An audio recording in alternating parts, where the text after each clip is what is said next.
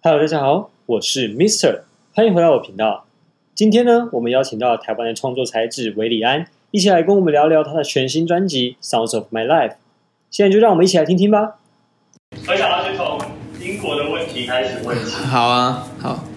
对啊，就是啊，因为你有在其他访问中有说到，就是英国算是这一次专辑的开始跟一个一个改变嘛。嗯，一个契机，对。对，那就是我想要先先问一下，就是你在去英国之前，有对这趟旅程有什么期待吗？或是当时是带什么样的心情过去英国的？我记得我去英国那个时候，单纯是有一种放风的感觉，就是要去一个去一个新的地方，然后想说，对，换个环境吧，就是因为原本待着。我觉得人很奇妙了，就是换一个环境的时候，好像就可以从原本困住的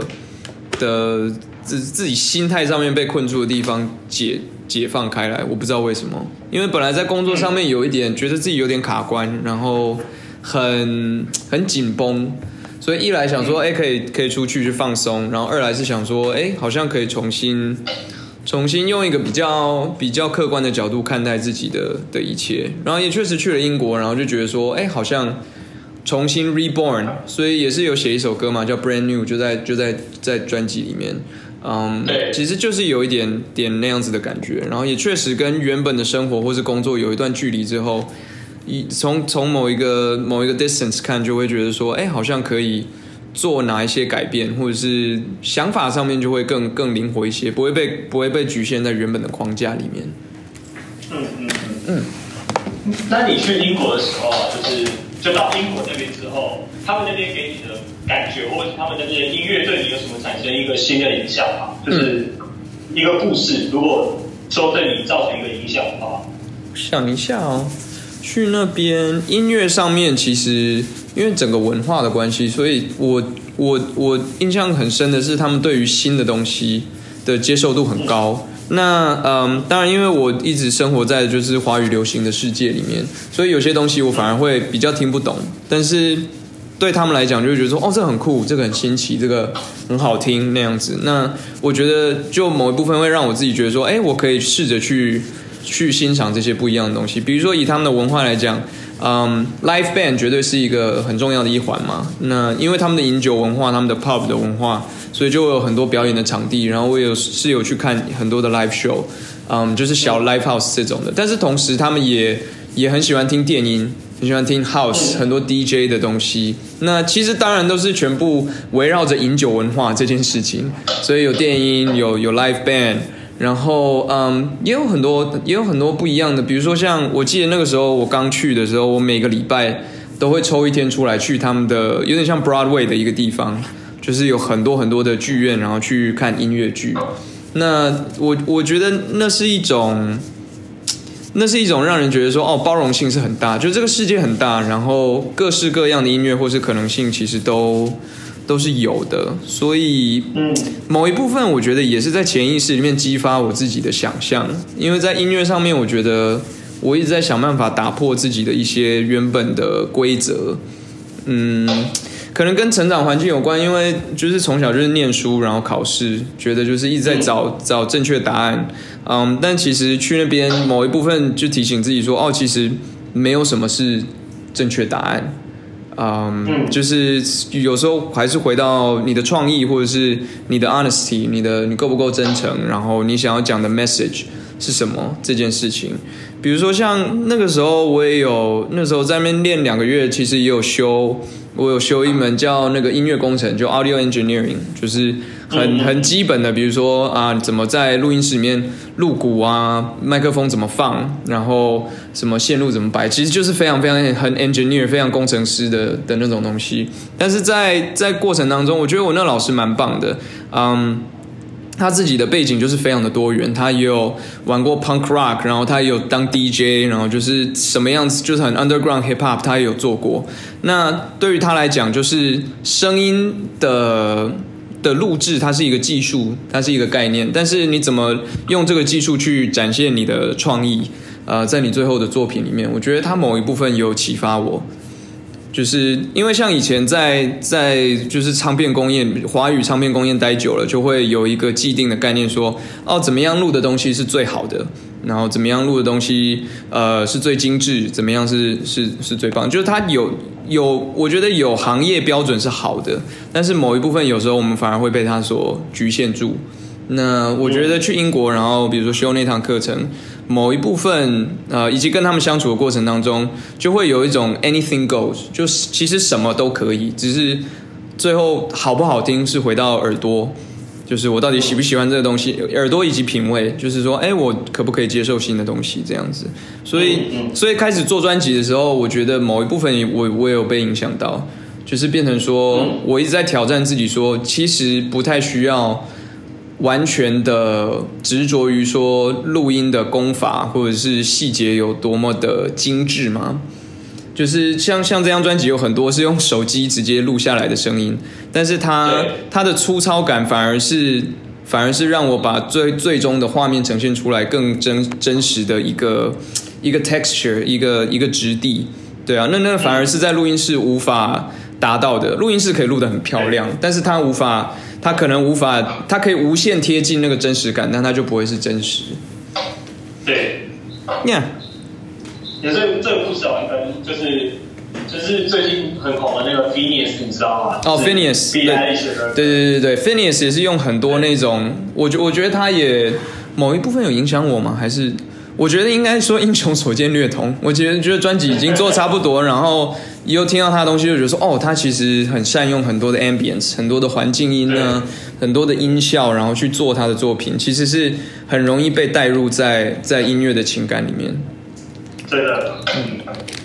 好，因为刚刚有讲到就是就是大陆的一些文化，其实我去年去新加坡，那新加坡也是被英国殖民过的国家，所以其实会感受到这个还蛮深的。那嗯。就是你在那边看的表演，或者是什么艺人团体，有没有让你特别印象深刻的一组，或者是一个表演，让你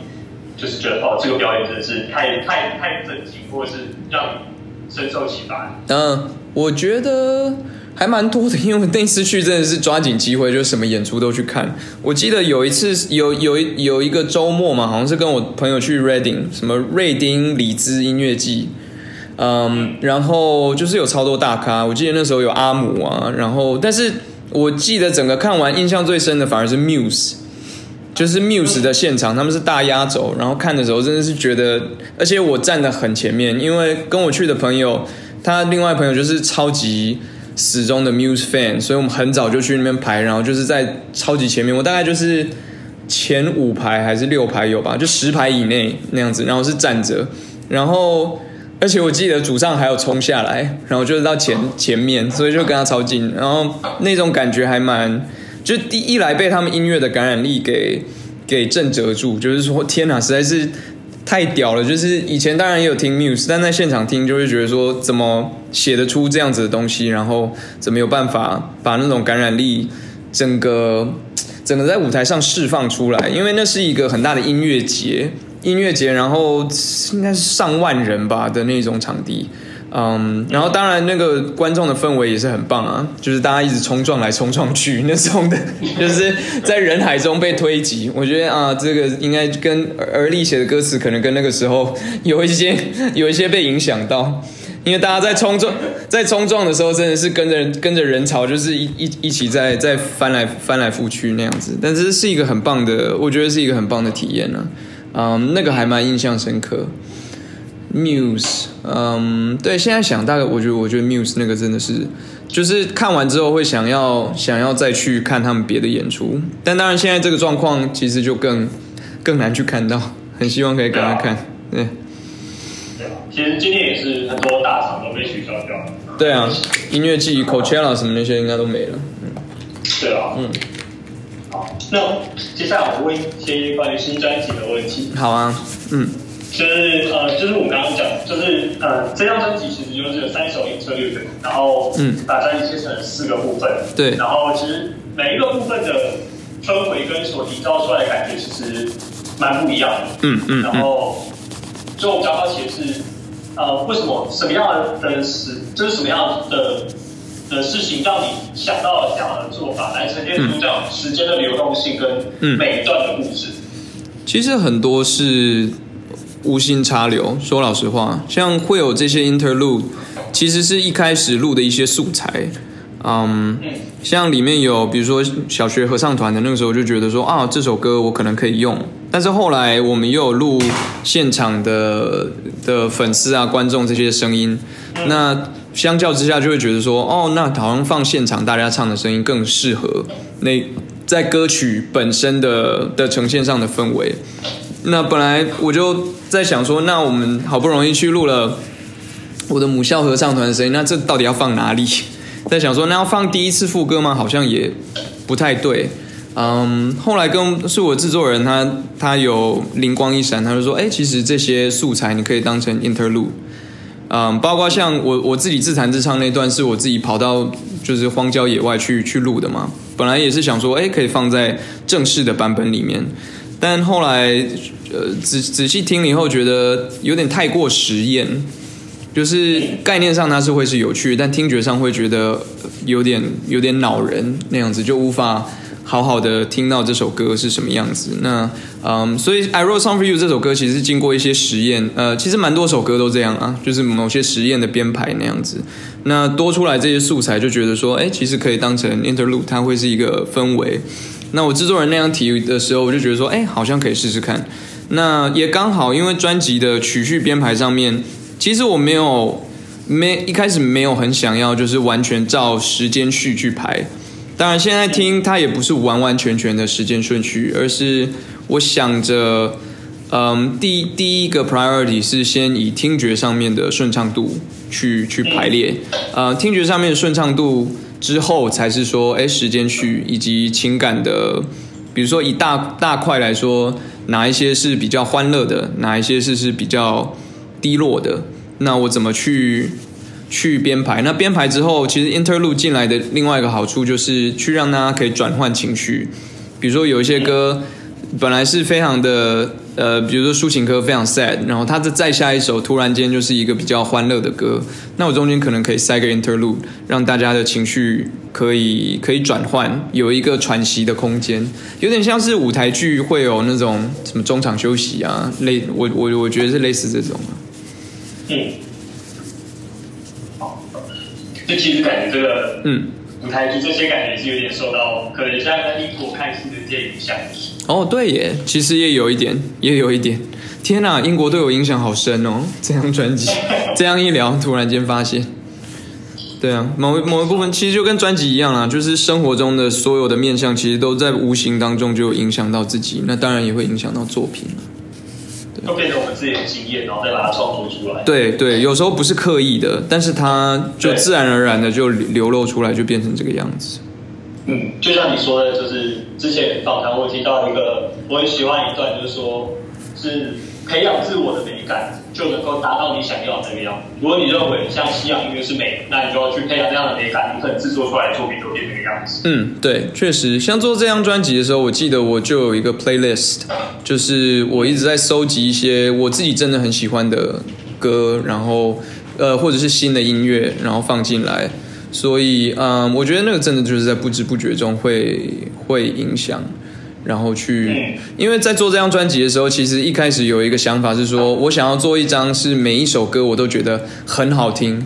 就不只是好听，是要很好听，我才要我我我才要做，那就是给自己一个高标准这样子去做。所以，嗯，对啊，去培养自己的听歌上面的品味，然后久了，当然写出来的东西就是 input 跟 output，你 input 是什么东西，output 就会是就会反刍成什么样子。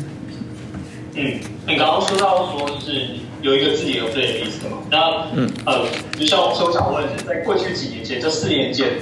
你觉得对你影响最深的音乐是什么样子类型的音乐，或者什么样子的音乐对你影响比较大？好像真的偏 R&B 居多，就是比较 chill 的，就是这次专辑真的听到蛮多这种，你说 Brand New，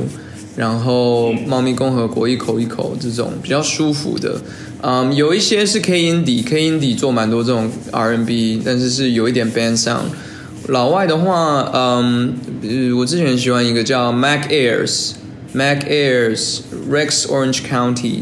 嗯，现在蛮多这种的啊。Tom Mesh 也不错，但 Tom Mesh 我觉得是吉他的精彩度高于他的高于它的 vocal 的或者是旋律线啊那样子，但就有趣。对，然后编曲很厉害，然后那个时候我还有听谁？哦，FKJ 那个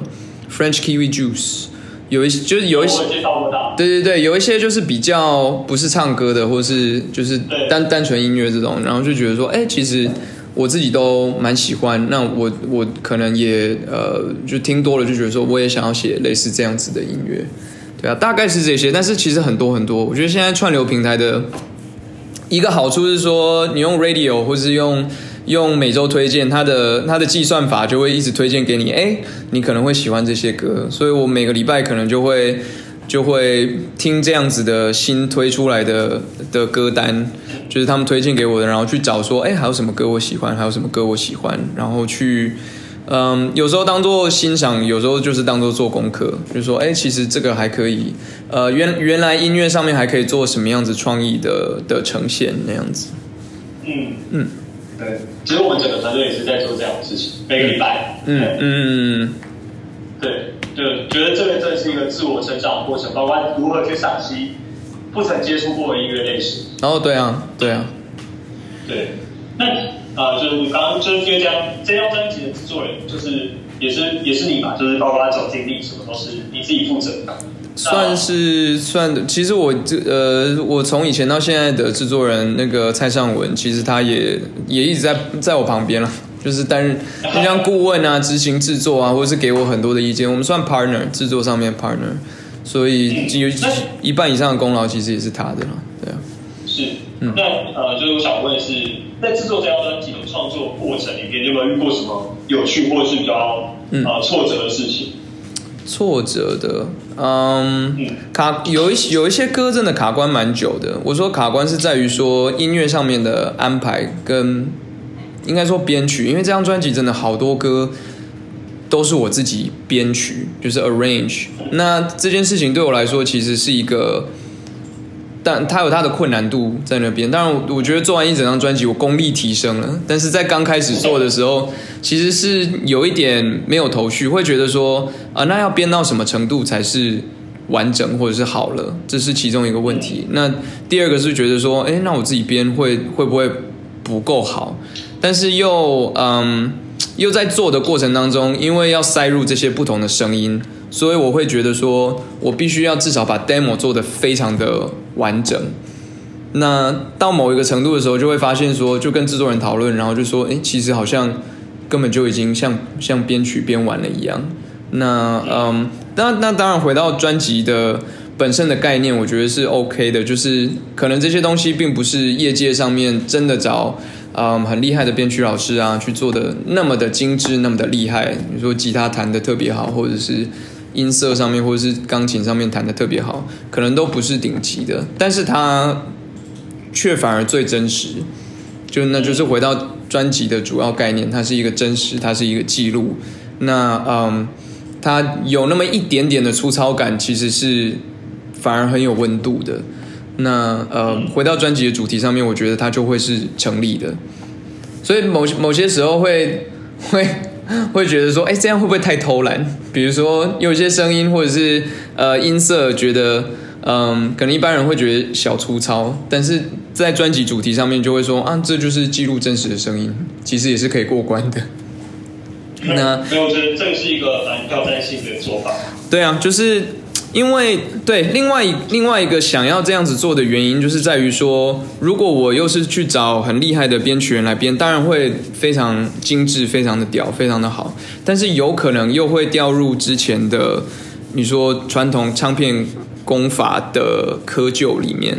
可能就会少了那那一种粗糙感。对啊，所以。确实，呃呃呃，后后来很多都是变成自己去处理掉，因为我试着去想要打破那个规则试试看。那嗯，当然就是困难的地方在于说，就是很很多部分我必须要摸索，或是我编这首歌我会卡关，我会需要新的灵感。比如说像一口一口这一首歌，最一开始不是长这个样子，一开始的这首歌的的节奏其实是。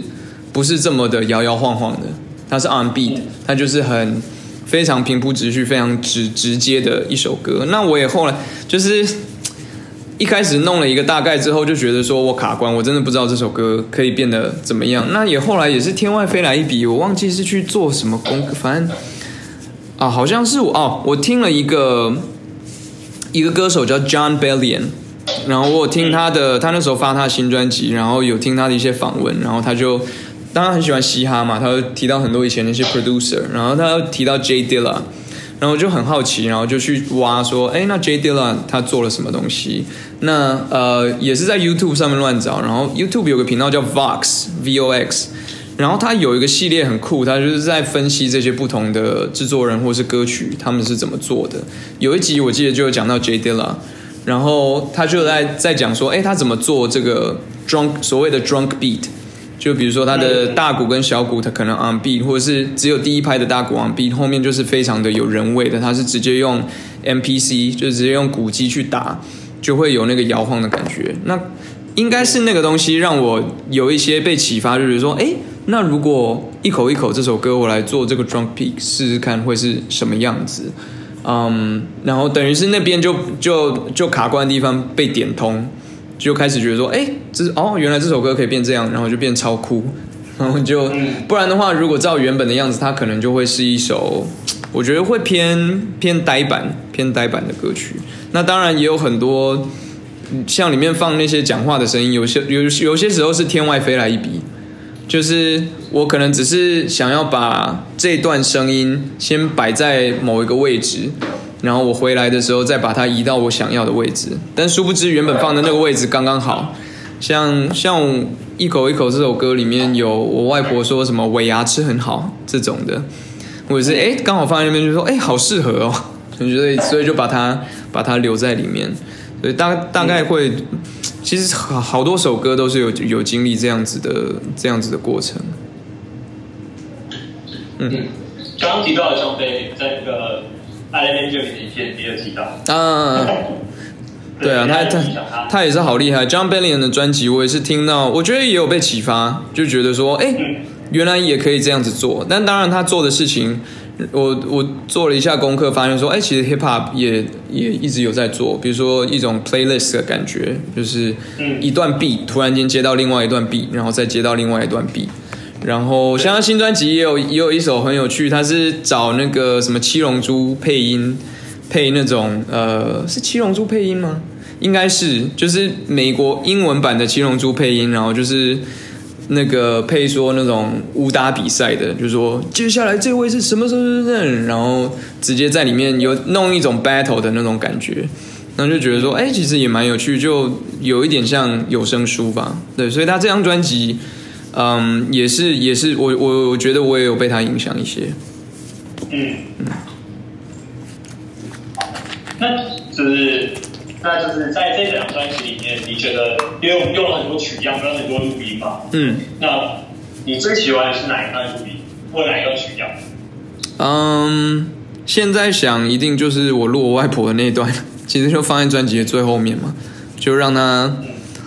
我那时候就刻意，呃，在做专辑的时候，其实心里就这样想说，嗯，最后最后，如果我我放 credit，它一定是最后，它就是压轴出来，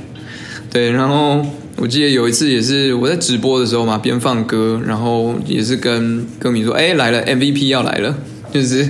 整整张专辑的 MVP，My Grandma，就是最后最后出来。那我们现在回去听，还是会有很多当时的画面又又再回来，然后。某一部分觉得蛮庆幸自己那个时候有选择做这件事情，把它把它记录下来。嗯嗯，相信很多人听完也是就是深受那个感动的。我还蛮惊讶的，因为其实，在做专辑的时候，一直在想说，我这样做会不会很，因为就是太个人，就是别人进不来，因为这是我的家人嘛，然后我的声音，但是。脑海中另外一个声音是跟自己说啊，不要管他们，就是做任性的做一些自己很想做的事情。嗯，其实我觉得就是我最近有发现，就是我们在听音乐的时候，其实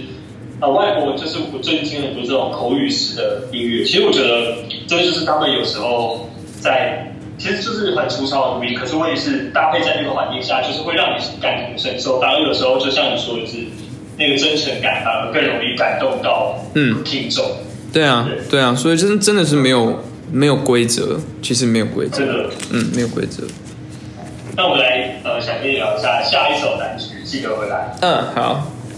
但是呃，就是就是因为我们今天这这首歌这张专辑是用相簿把它记录下来，对，就是那就是《记得回来》这首歌写到很多关于离别跟梦想的追逐。嗯，那我想要你能不能跟我分享一下你对于现在你怎么看待离别这件事情，跟着我面对离别？哦，嗯，可能就是也不能讲麻木，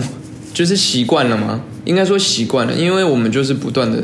人生好像就是不断的在在道别。这样讲好像很 sad，就是我们来到，就是我们独自来到这世上，但是也要独自离开。嗯，这样讲好像会有点过度的负面，但其实我会觉得它是有点正面的。就是当我们去正视这件事情，就是迟早有一天，我们必须跟所有的人道别，所有的人事物都必须要道别。那体认到这件事情的时候，反而就可以珍惜相处的当下，就是每一个每一个 moment，嗯。所有的人事物吧，对啊。那我觉得过去三四年，这是我很大的感悟，所以我等于是用专辑的方式把它记录下来，就是说，哎，我这段时间有谁，有我的宠物，哎，我的朋友，我的歌迷，对啊，他们都在，嗯，有这些人，我要把他们都都记录下来，这就是这个当下这个 moment。那，嗯，当所以当要道别的那个时刻来临的时候，会觉得豁达。就觉得说，OK，我没有留下遗憾，这样子。嗯，我觉得我现在的状态应该是这个样子。嗯嗯，对，就是嗯，我们在医学上也很遇到这些问题。啊，对啊，然后对，有时候就是在病房里面也会看到这样的状况。嗯，就是嗯，也是蛮常被这样说，就是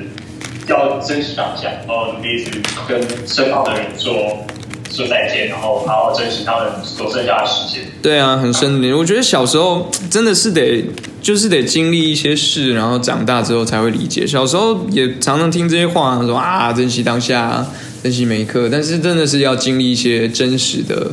离别跟道别，然后真实的事情之后，才会理解那是什么意思。那我觉得也因为有过三十岁了，就会觉得时间很珍贵，很宝贵。所以会想要把时间花在自己觉得很值得呃珍惜的人事物上面。嗯嗯。那我们聊最后来讲讲关于未来的事情。嗯嗯，好。就是这就是现在新签约给 The Ultra。对对。那在这张就是 The Ultra 是美国的公司。那在这张专辑里面也写了蛮多英文歌曲。嗯嗯。然后。就是像我也是，你未来有没有意愿进军国外？就是可能做一张全英专辑，或者是嗯挑战一下国外挑战。对啊，这是在我的对啊，我的我的怎么讲？也不能讲规划，而是想象之中啊，想要做的事情，这是一定的。就是希望自己做的音乐，听众不是只有会讲中文的人。对啊，所以在做这张专辑的时候，我觉得某一部分我心里也有在想着，也有在注意制作人的角度，就是也有在。注意一件事情，就是如果今天这个人听不懂，呃，中文，但他会不会听得懂我的音乐？呃，以这样子的角度去去看待这张专辑的音乐，嗯，所以他就不会，呃，就是希望他不会只是局限在华语 C pop。今天的访谈就到这里啦，非常谢谢维里安这次能够来到我们节目上，能跟我们一起谈谈他的新专辑《上手买 Life》，希望他这张专辑能够卖得很好，也希望大家赶快去支持，去串流平台。听他的音乐哦，我是米特生活飞叶，我们下次再见，拜拜。